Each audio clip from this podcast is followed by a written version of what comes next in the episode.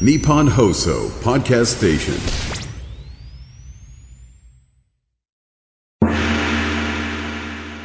山下智博のとにかく明るい中上上直播的天天正能量中国。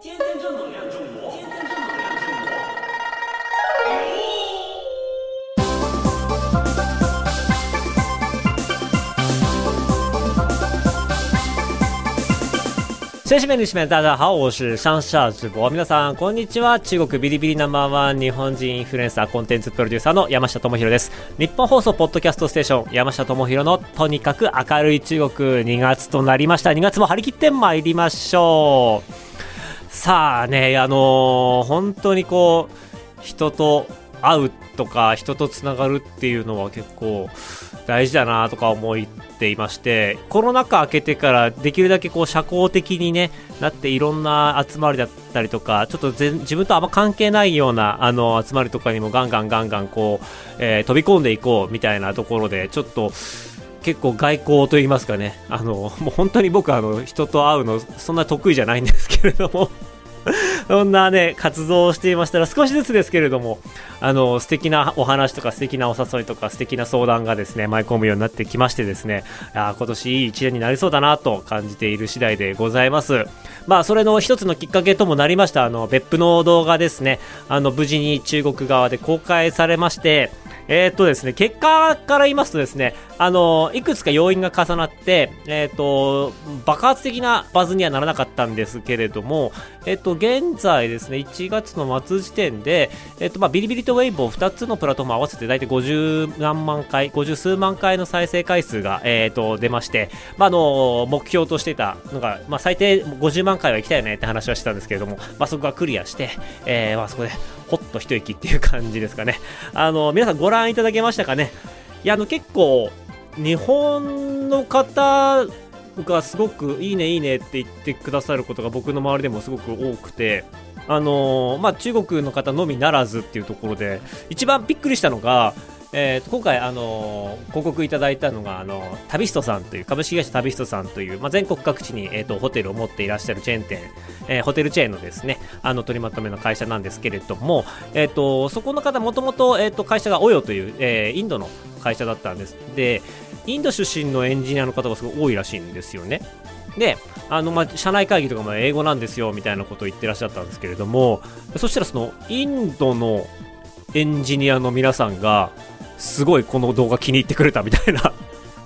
あ、そこに刺さるみたいな。なんか、あの、そう、意外な、意外な広がり方と意外な高評価を得ることができましてですね、あの、作った側としてはすごくうまくいったなという感じなんですけれども、いかんせんね、あの、やる前に、いや、これはちょっとバズらないと、ちょっと恥ずかしいぞみたいな話をしていて、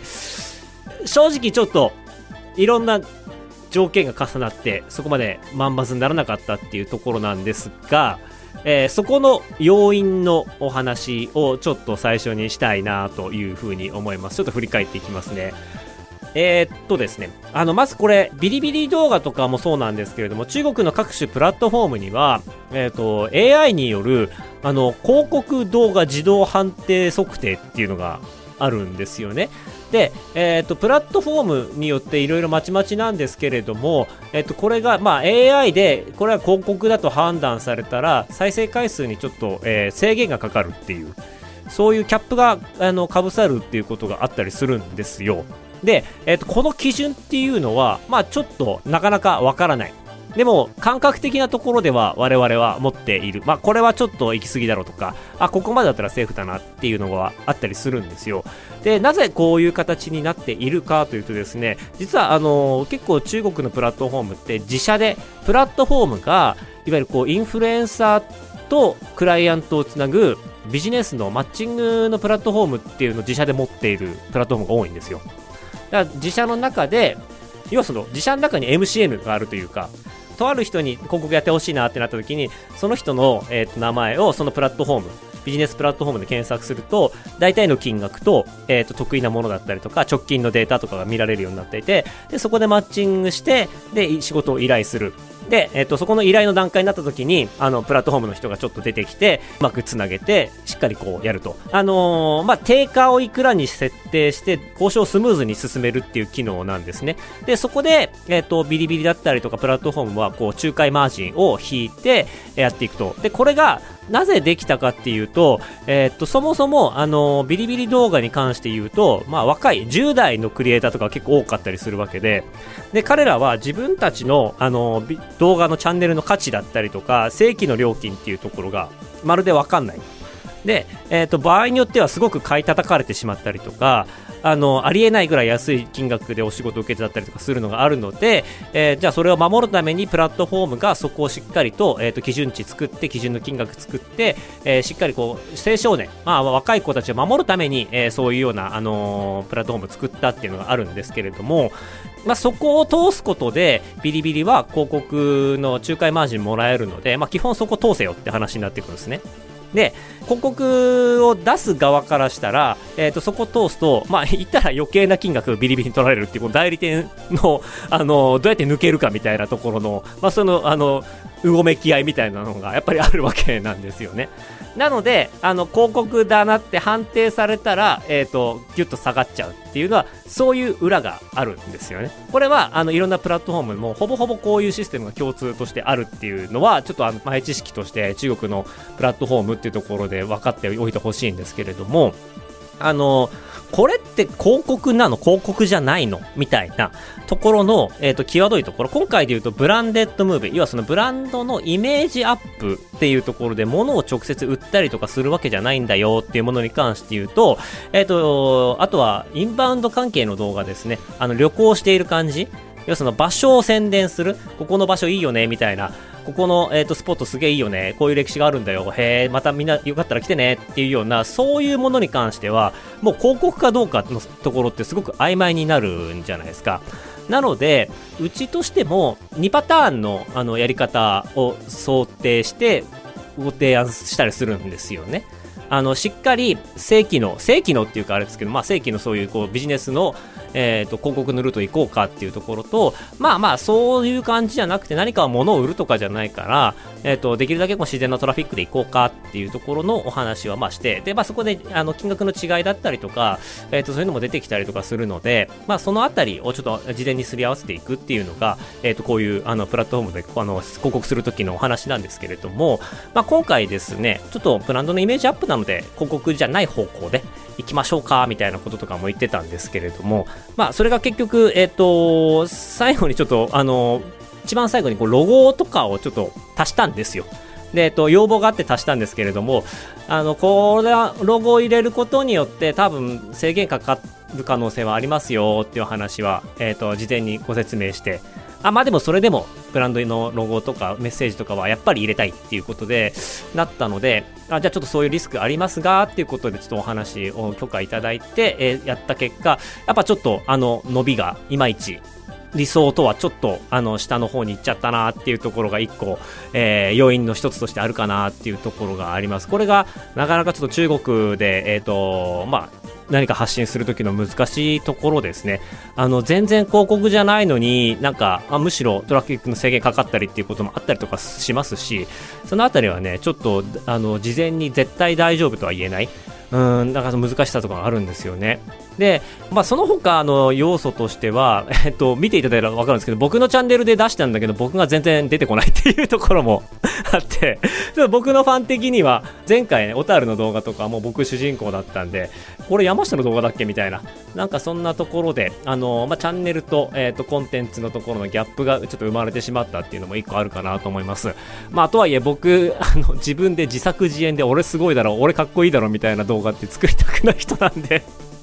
まあまあまあまあ、その辺は空気読んでくれよっていうところとですね、あとですね、あの、まあ面白いなと思ったのが、面白いなというか、あの、やってみて分かったのがですね、あの、小樽の動画を作った時は、結構みんな、あの、コメント欄とかで、ああ、俺、小樽行ったことあるよとか、どこどこでこういう思い出があったなとか、小樽とか北海道の認知が高いゆえに、まあ、それ関連のコメントとかっていうのがすごくわーって盛り上がったんですよね。で、別府って実はまだあの中国の方に発見されていない場所というか、そういうような感じなんですよ。えっ、と、中国の人にとって、えー大分県の温泉地って言えば、湯布院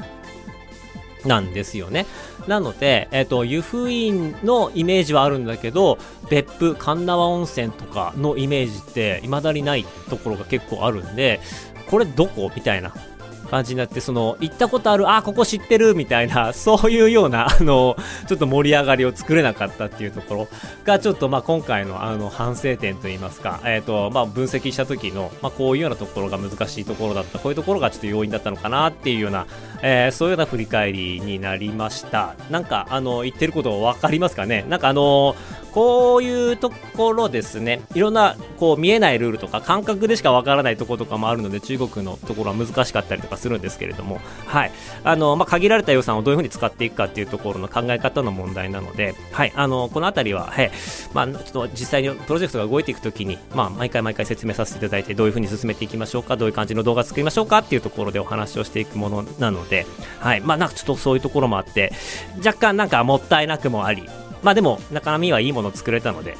僕的には、あの、クライアントさん的には喜んでいただけたので、はい、よかったなっていうところですね。はい。じゃあちょっと本題入っていきましょうか。本日の、えっ、と、トークテーマなんですけれども、いや、これちょっとすげえびっくりした。最近、一番びっくりした、えっ、と、中国の新しいビジネスの話です。ショートドラマで売り上げ20億円。知られざる中国ショートムービーの世界。あの、ショートドラマ。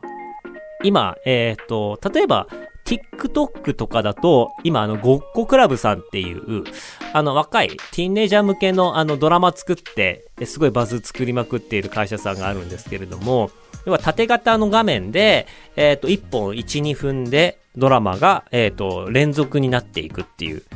そういう、まあ、ドラマをやっているところは日本でもあるんですけれども、実は、えっ、と、中国の、まあ、動員ですね。中国版 TikTok と言われる動員で、この動画のビジネスが今、去年からですね、めちゃめちゃ盛り上がってるんですよ。で、昔ですね、まあ、あの、このコンテンツ、その、えっ、と、ミニ動画、ショートドラマをつないで見せていく、えー1本、1、2分で、な、あの、10話、20話ありますよっていうような、このシステム自体は、特段新しいものじゃないんですよ。これ自体は昔からあって、で、そこが、何が難しかったかっていうと、そこに対してマネタイズの方法が少なかったっていうことなんですよ。で、えっと、中国の TikTok って基本的に、あの、越境 EC とかそういうものを組み合わせて、物を売るプラットフォームなんですね。で、物を売るっていうところに関して言うと、えっと、そこでいきますと、あの、まあ、いや、ブランドが動画に広告出したいって言った時に、やっぱ売れるところを選びたいわけじゃないですか。なので、ドラマの中で物が出てくるよりも、えっ、と、物を売るのが上手い人が、えーこの最近これ買ったんだけど、これめちゃめちゃいいのって言った方が、正直売れるっていう現実があります。で、そういう風になった時に、あの、クライアントさんが、えードラマに投資をする、ドラマに広告費払うっていうことが、コスパが悪いっていう判断されて、えー結局マネタイズうまくいかないよねっていうところで、一旦その流れってついえてしまったんですよ。で、ついえてしまって、で、ああ、もうショートドラマってやっぱダメなんだ、稼げねえんだなっていう風に時代が思っていたんですけれども、これが、えっ、と、去年からとあることをきっかけにですね、ドラマで、あの、えっ、と、何億円何千万円っていう稼ぐようなチームが現れていったんですよ。で、これがどういうことかっていうところなんですけれども、ストーリーから話していきますとですね、あの、これって誰が作ってんのって話なんですよ。で、これが一番大事なのかなというふうに思っています。これ誰が作ってるかっていうとですね、実はですね、映画制作とかやドラマ制作の、いわゆるこう、プロの人たちが作っているんですよ。で、この人たちが、あの、本当にこの市場をめがけて作っていったのかっていうと、実は原因が、えーコロナ禍にありましたと。まあ、コロナが、まあ、2回目の、えっ、と、爆発が起こりまして、中国で起こった時に、完全に映画業界、ドラマ業界の人たちっていうのがお仕事がなくなってしまったんですよね。で、えっ、と、本当に一流と言われる人だったり、人気の売れっ子さんだったりとか、で、そういう人たちに関して言えば、まあ、の、えー食いぶちはあったんですけれども、えっ、と、そうではない人たちにとってみると、もう仕事がどんどん来なくなってしまって、もう手持ち無沙汰になってしまいましたと。で、役者さんもそうですと。一流の人には仕事あるけど、えっ、と、まだまだこれから若手の人だったりとか、えーそういう人たちの仕事が回ってこないと。で、この人たちが収益がなくなったので、ああ、もう何でもいいからなんかやろうぜと。で、やり始めたのがこのショートドラマだったんですね。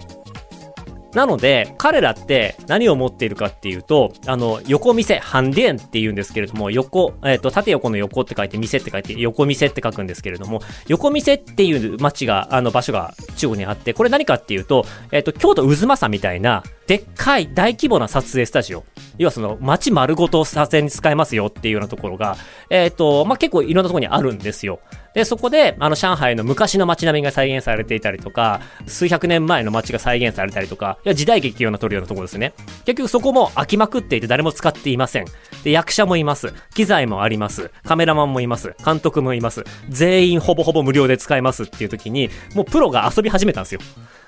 で、それが、この盛り上がりの出発点なんですね。で、えっ、と、もう台本とか、もうそういうのですけども、基本的にどういうマネタイズ方法をしてるかっていうとですね、一気に1週間とか2週間ぐらいかけて、えー80から100話を作っちゃうんですって。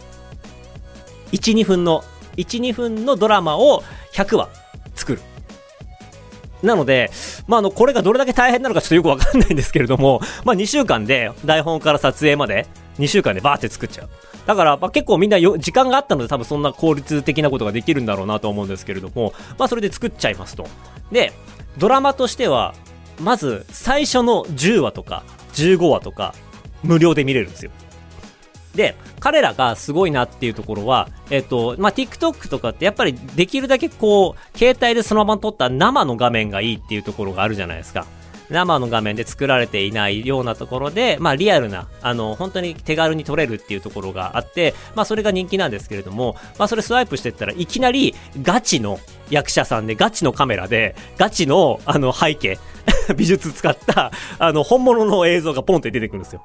で、それもミニドラマになってるので、時は何年みたいな感じの、そういうような導入じゃなくて、いきなり人が死ぬところから始まったりとか、いきなりこう銃撃戦から始まったりとか、まああの、とにかく一番最初に刺激的にやって、もう本当の最初の5秒とかで掴んじゃうんですよね。で、それで、あ、なんだこれって言ったら見ていったら結構面白いと。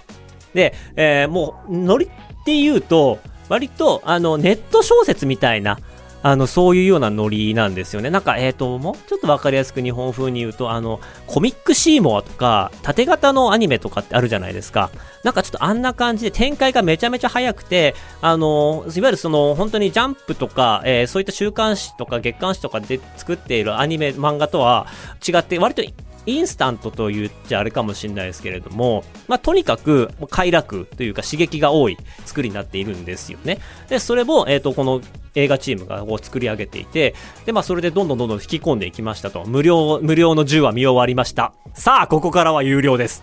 つまり、今までは、あの、クライアントさんが、広告主がいて、広告主の商品を見せるために、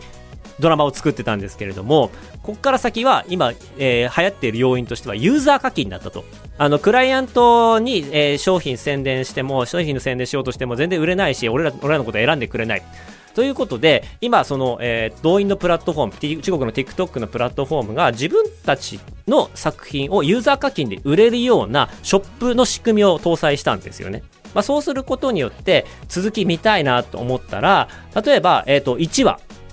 市場が、安いやつだと、あのー2円とか3円とか。で、えっ、と、高いやつでも3、40円ぐらいの値段で1話見えていくんですよ。で、まあ、5円とかなら見ようかな。5円、5円、5円、5円、5円、5円って言って、どんどん膨らんでいく。で、再生回数がどんどん上がれば上がるほど、えーそこの収入がやっぱ大きくなっていきますし、これってやっぱ中国のあの、数のマジックっていうのがありまして、まあ、ここまでコスト販売値を下げても、えーユーザーが多いので、結局そういう人たちが買ってくれる。で、まあ、あの、そういうような人たちもいますし、これ面白いよってなったら、まあ、まとめ売りみたいな感じで、まあ、それが398円で見放題だよ、みたいな。全部パックまとめで買えばこれだけ安いよみたいな形で販売していってでそれのお金の積み上げが例えば、えー例でいきますと24時間で、まあ、それで4億円売れるとか 3億円課金があるとかなんかそんな感じの売り方売り上げができているらしいんですよね。このビジネスモデルっていや本当に最近中国のを表していて中国って今結構いろんなプラットフォームがあのー、まあ、不景気なので、まあ、広告で、えっ、ー、と、商品を売る、物の商品を売るっていうところに対して、まあ、あのー、結構、品物とか、えー、そういったものも充実してきているので、ユーザーが、いや、もう、あの、ある程度欲しいもの揃ってるよみたいな感じで、あんまり物を買わなくなってきているっていうところが、まあ、一個背景にあるんですけれども、だそういった人たちが、まあ、こういう娯楽に直接課金をしていくっていうモデルが、えっ、ー、と、去年ぐらいからすごく盛り上がっているっていう感じなんですよね。なので、まあ、話を聞けば、ああ、なるほどなっていう感じになるんですけれども、ちょっとまさかここまで、ここまで盛り上がってるんだっていうのが、えっ、ー、と、驚きだったので、ちょっと紹介させていただきました。で、えっと、まあ、なんで、あの、我々、日本人がこういう情報をあまりたどり着けていなかったかっていうとですね、これターゲットとなっているのが、いわゆる、まあ、3線都市とか、4線都市、5線都市って言われる、ちょっとその、上海とか北京みたいな大都市じゃない、ちょっと地方の大きい町、地方だけれども数百万人いますよみたいな、えっ、ー、と、そういう人たちに向けて発信している動画らしいんですよね。なので、えっ、ー、と、1級都市、2級都市とかの、えっ、ー、と、コンテンツを見ている人からすると、なかなかその動画が、えっ、と、ポップアップでスワイプしても出てこないっていうところがあったりするので、なかなかそこ、情報をたどり着く人って少なかったりするんですよね。で、まあそういった人たちに向けて作っているので、まあここのポイントは、いかに、その、えっ、ー、と、3級都市、4級都市、5級都市っていう人たちの心をつかむような、えー、シナリオをかけるか、えー、この人たちに満足してもらってお金払ってもらえるようなものを作れるか、みたいな感じのところがポイントになってくるんですけれども、ここに関して言うと、やっぱり外国人が、この3級都市から5級都市の人たちに心をつかむことって相当難しいんじゃないかなっていうふうに僕は思っています。我々、日本人と、えっ、ー、と、まあ、特にこう東京とか、あの、大都市に住んでいる人たちからすると、やっぱりもう上海とか北京の人たちとかの感覚って本当に似てきていると思いますし、なんか同じような価値観を結構共有できる人たちがどんどんどんどん増えているのかなっていう感じはするんですけれども、やっぱちょっと中国内陸に行けば行くほど、まあ、我々の価値観とは違う価値観の人たちが、えー、やっぱいたりするので、そこの人たちに向けて、日本のものをローカライズして見せて夢中にさせていくっていうのは、ここから先、えっ、ー、と、日本はやっていかなければいけない、あの、ところではあるんですよね。要は言うなら、あの、大都市圏のに関して言うと、いろんなもう、あの、物売りのシステムとかっていうのがどんどんできてきているので、ここから先中国市場を狙おうと思ったら内陸に行かざるを得ないんですけれども、じゃあ誰が内陸の人たちのインサイトを掴んでいるかって言ったら、なかなかそういう人ってまだまだ少ないところなんですよね。なので、まあ、ここに関して言うと、やろうと思ったら絶対、まあ、あの、そういったところを分かっている中国のチームっていうところと一緒にやる必要があるなと思いますし、えっ、ー、と、まあ、その人たちが喜びそうなものを見つけて、こんなのが好きなんだよねっていうのを、あ、じゃあ日本で言うとこういうところか、じゃあ日本のこういうところ好きなのね、あ、日本のこういうところをみんな興味持ってくれるんじゃないかな、みたいな、まあ、その辺の勘どころを持っている、えー、チーム。で、かつ日本でしっかりこう、あの、その中国の、いわゆるこう、めちゃめちゃ、あの、ハイクオリティでやっていたりとかするので、まあ、そこに対抗するようなアイディアが面白かったりとか、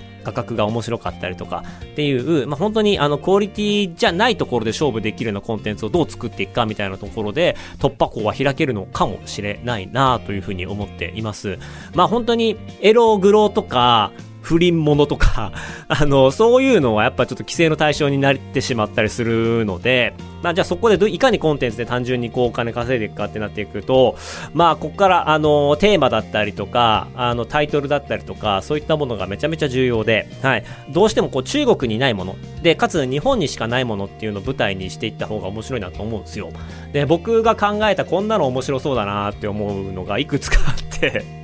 で、やっぱね、中国人の知らない業界の深いところが見えると、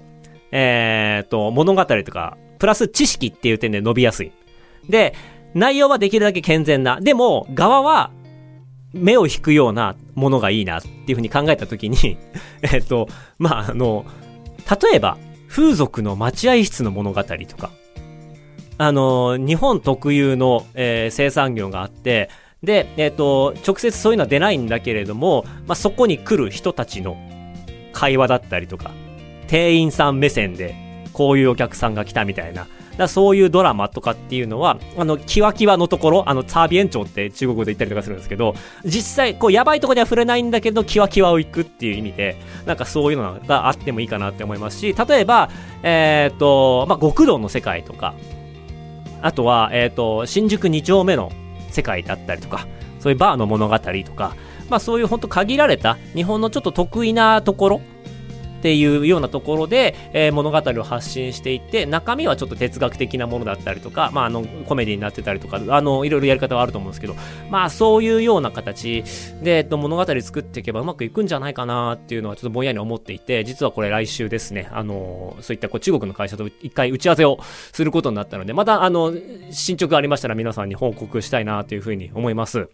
はい。というわけでですね、あの、日本のコンテンツ、ショートドラマっていうところが、もし作れて中国でものすごいこうヒットを作れたら、あ、こんな、こんな世界が待ってるぞっていうところがね、あって、これ挑戦するんだったら、まあ今年だなっていうふうに思っています。はい。あのー、また皆さんに報告シェアしたいなと思いますんで、楽しみにしておいていただければと思います。